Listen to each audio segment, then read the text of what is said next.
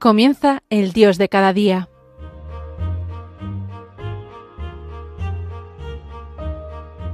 Hoy nos acompaña desde Roma el Padre Óscar Fernández Expósito.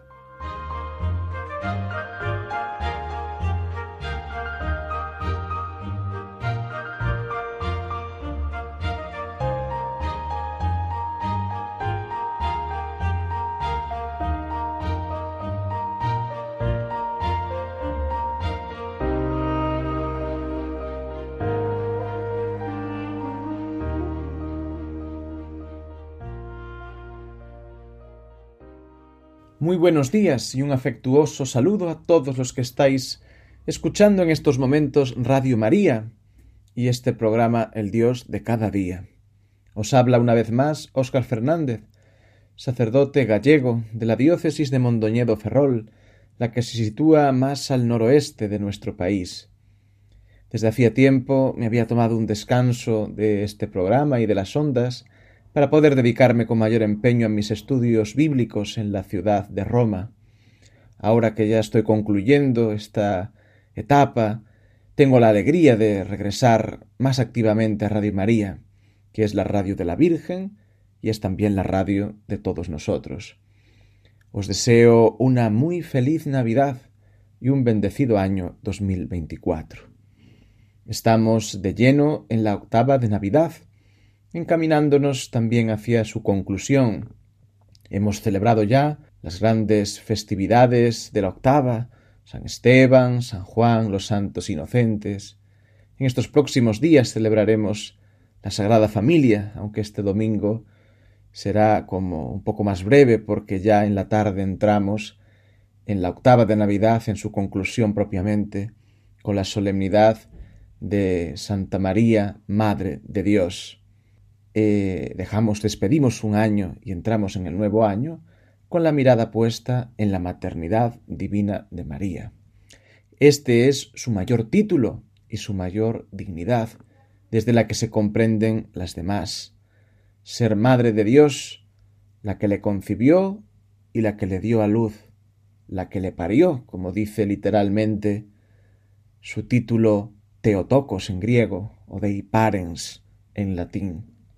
Esto es lo más grande que se puede decir de criatura alguna, y por supuesto de María, de la única de la que se puede decir que es Madre de Dios, porque al ser Madre del hombre Jesús, que es Dios, se puede, de la misma persona, la segunda persona de la Trinidad, se puede decir de ella con todo derecho que es Madre de Dios, la que parió a Dios, porque Dios quiso ser uno de nosotros, compartir nuestra naturaleza humana, para que nosotros pudiéramos hacernos partícipes de su divinidad.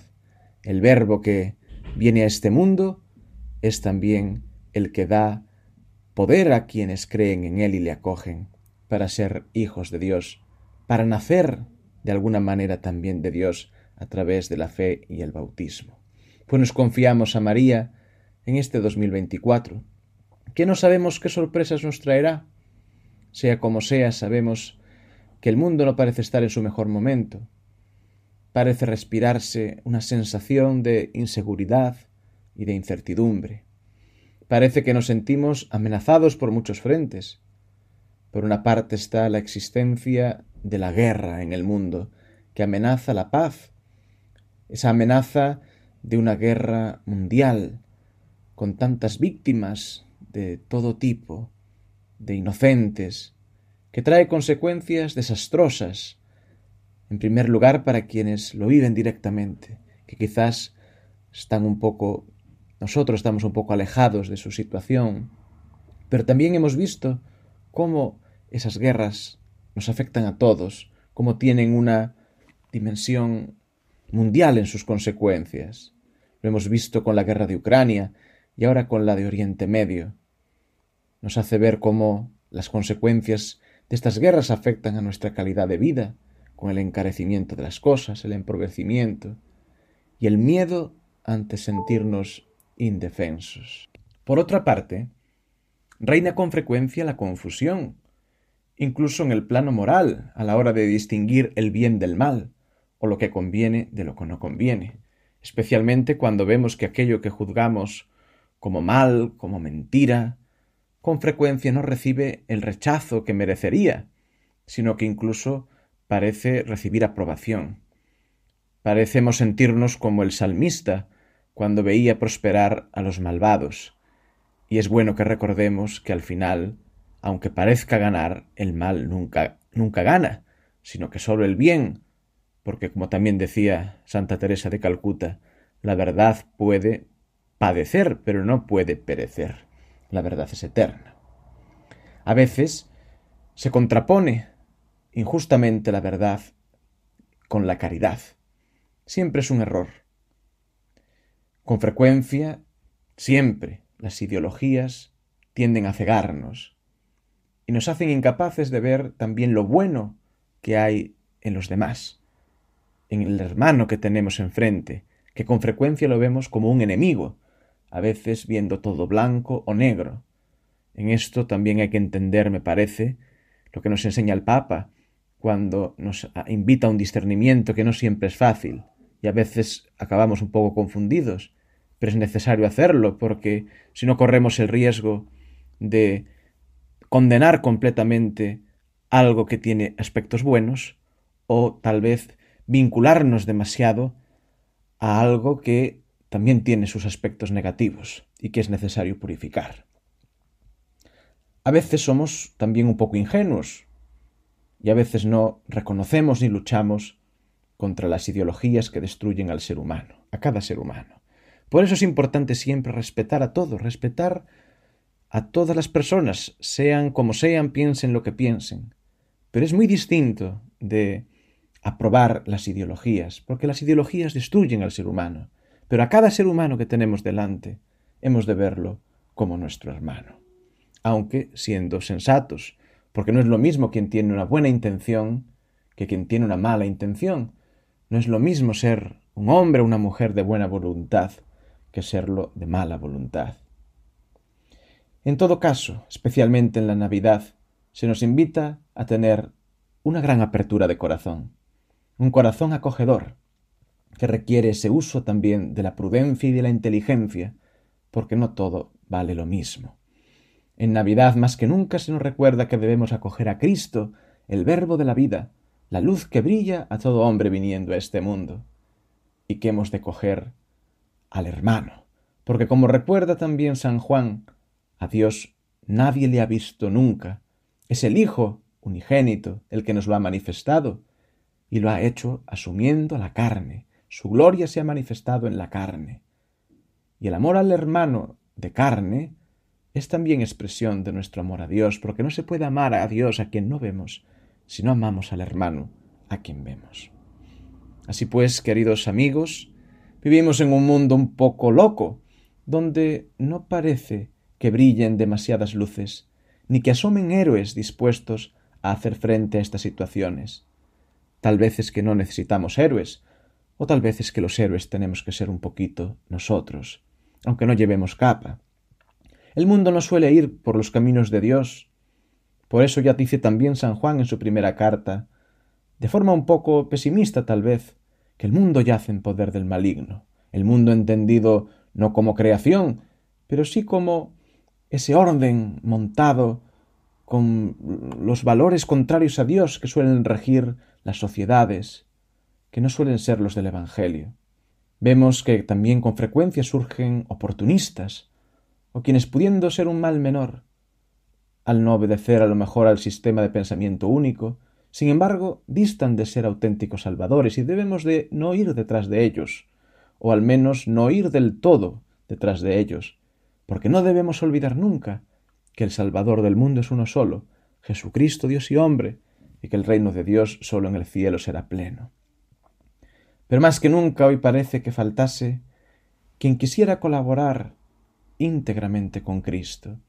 Y eso ojalá pudiera haber personas que lo hicieran en un plano mundial. Pero cada uno, estemos donde estemos, en nuestra situación concreta de la vida diaria, podemos acoger a Cristo y comprometernos con Él. Aunque ello siempre, siempre vaya a suponer acoger también la pobreza de Cristo y su cruz en definitiva configurarnos con Él. tomar su figura, que en Viernes Santo parece desfigurada, y que Él tome forma en nosotros. Es el único camino verdadero, porque no se puede colaborar en la salvación del mundo y en la construcción de un mundo mejor sin el amor sincero, que no se busca a sí mismo, sino que como el grano de trigo muere para dar mucho fruto. El que quiere colaborar con la obra de Cristo tiene que estar dispuesto a sufrir por Él. Es el camino de Jesús. Su servidor está llamado a seguirle y estará donde Él está, porque esta es su promesa. Todo esto no hemos de verlo como un drama. Hemos de vivirlo en la alegría del Espíritu, que asume también la bondad de la creación y de todo lo que es verdaderamente humano. Los hombres de, de Dios destacan con frecuencia por su profunda humanidad, por su buena relación con lo creado, con lo que se ha establecido una sana relación, una reconciliación con las cosas. Y esto, diría yo, se caracteriza por una vivencia de una acción de gracias profunda y por un profundo sentido del desprendimiento, reconociendo de verdad que este mundo pasa, que todo lo que tenemos es pasajero, que nosotros mismos estamos de paso. Y ahí que podamos tener una disponibilidad a la entrega de lo que somos y de lo que tenemos, que hemos recibido gratis, aunque también con frecuencia haya sido fruto de nuestro esfuerzo, como el pan y el vino, que son fruto de la tierra y del trabajo del hombre, pero que recibimos de la bondad de Dios y que a su vez le volvemos a presentar para que nos lo devuelva eucaristizado y transfigurado. Y como atravesándolo todo está la alabanza. Por eso, acción de gracias a Dios, reconocimiento de nuestra contingencia y de la contingencia de las cosas, espíritu de acogida, de entrega y generosidad y alabanza continua pueden ser actitudes a trabajar en esta Navidad y son al mismo tiempo dones que pedirle al Señor para que nos lo conceda y así nos pueda invadir la alegría y pueda colmar el vacío de nuestro corazón.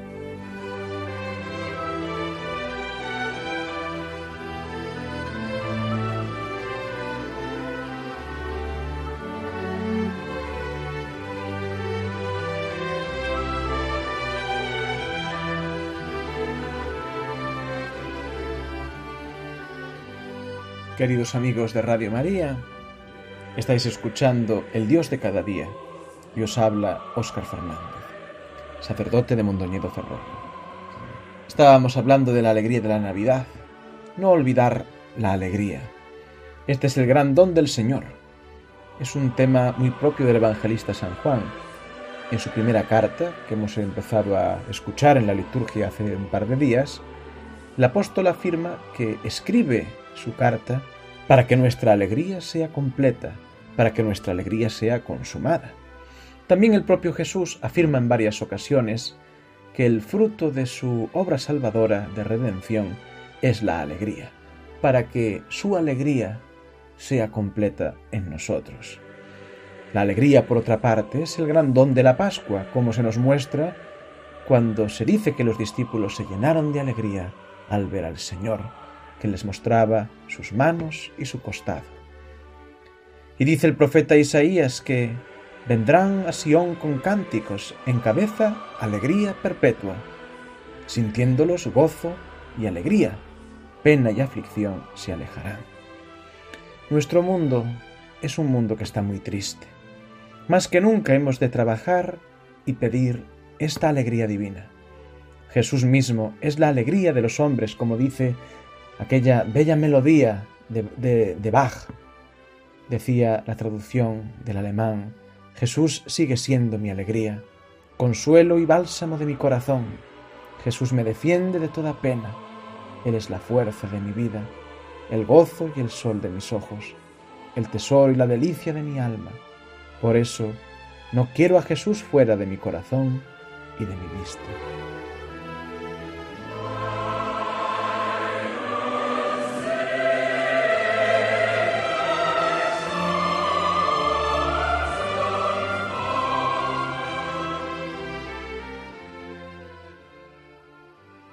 Esta no es una alegría superficial como a veces la experimenta nuestro mundo, no es tampoco una alegría voluntarista, en plan hay que estar alegre, porque sí, porque así lo decido.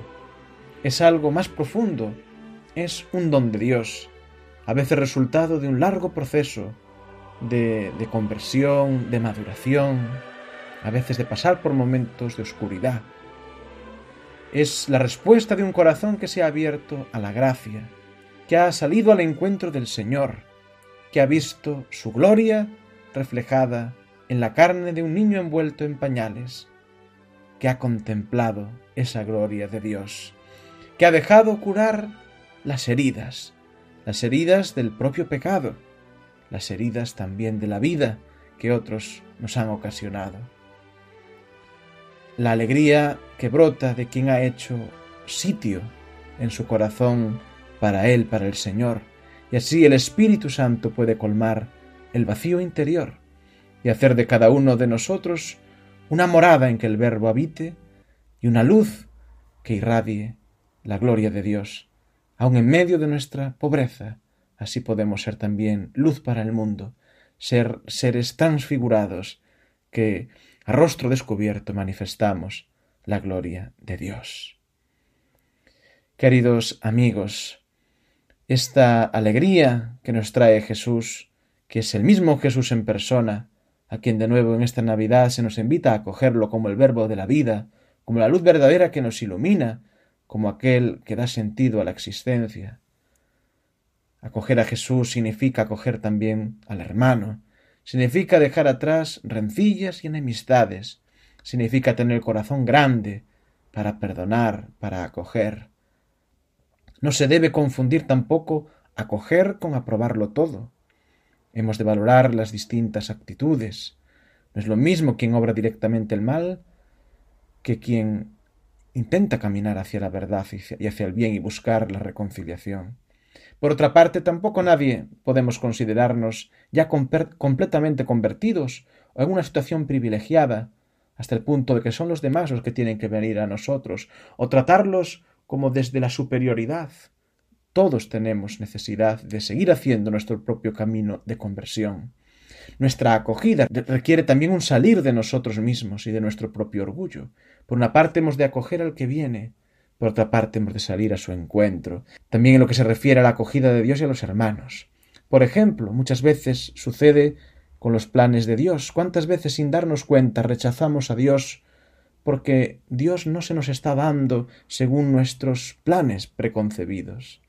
Esta Navidad podemos pedir al Señor que nos conceda salir un poco más de nosotros mismos, acogerle en las circunstancias de la vida, incluso en las que nos desconciertan, y dar esa respuesta de amor que Él nos pide, aunque las cosas no salgan como las habíamos programado, porque a veces Dios nos sorprende y a veces nos desconcierta. Y pedimos así a la que la luz del Verbo nos ilumine más y más, y ilumine nuestro corazón y nos saque de nuestras estrecheces.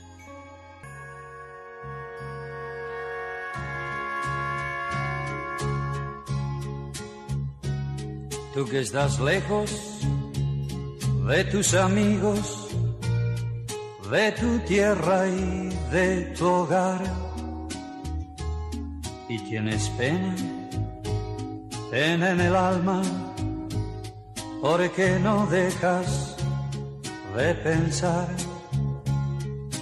Tú que esta noche no puedes dejaré de recordar. Quiero que sepas que aquí en mi mesa para ti tengo un lugar. Por eso hay muchas cosas más. Ven a mi casa esta Navidad. Por eso hay muchas cosas más. Ven a mi casa esta Navidad. Tú que recuerdas quizá a tu madre o a un hijo que no está. Quiero que sepas que en esta noche él te acompañará no vayas solo por esas calles queriéndote aturdir. Ven con nosotros y a nuestro lado intenta sonreír. Por eso hay muchas cosas más. Para ir concluyendo, me gustaría tener también un recuerdo para quienes en estas fechas, para quienes estas fechas están teñidas por la amargura o por el dolor. Yo mismo os comparto que estoy pasando un momento de duelo y de tristeza por la repentina muerte de mi padre, que pues partió de este mundo en las vísperas de la Inmaculada Concepción. Sé que son tantas las personas que sufren como yo incluso más y en estas circunstancias. Y tal vez esta Navidad sea más difícil sentirla en su dimensión alegre o sintonizar con cada uno de los tesoros que se nos regalan en estos días, porque el corazón puede estar un poco cansado o aturdido. Pero nada debe robarnos la alegría de la Navidad, porque Jesús viene a nosotros como el Emmanuel, independientemente de nuestra capacidad de reacción, independientemente de nuestras circunstancias, Él se nos da con todo su amor y nosotros queremos acogerlo con todas nuestras fuerzas. Él viene a iluminar y a sanar, viene a redimir y a salvar, y nosotros queremos dejarnos salvar por Él, queremos experimentar su salvación y ser instrumentos de su amor para los demás. Qué importante es también que los cristianos y las personas de buena voluntad nos ayudemos mutuamente, en especial en los momentos difíciles. También ahí brilla la gloria de Dios que se manifiesta en la pobreza de nuestra humanidad y que a pesar de todo esta humanidad es capaz de acoger y transparentar lo más divino, esa divinidad del Dios que se hizo humano para que los humanos fuéramos verdaderamente divinos. Queridos hermanos, oremos los unos por los otros, llevémonos en el corazón, acogiéndonos, respetándonos de verdad, reconociendo la dignidad de cada uno como imágenes del Hijo de Dios.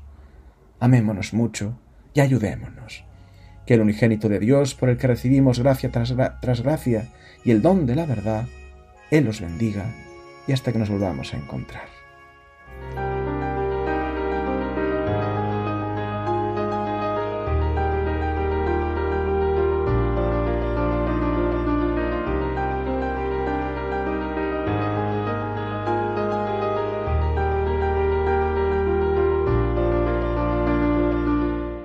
Así finaliza el Dios de cada día. Hoy nos ha acompañado desde Roma el Padre Óscar Fernández Expósito.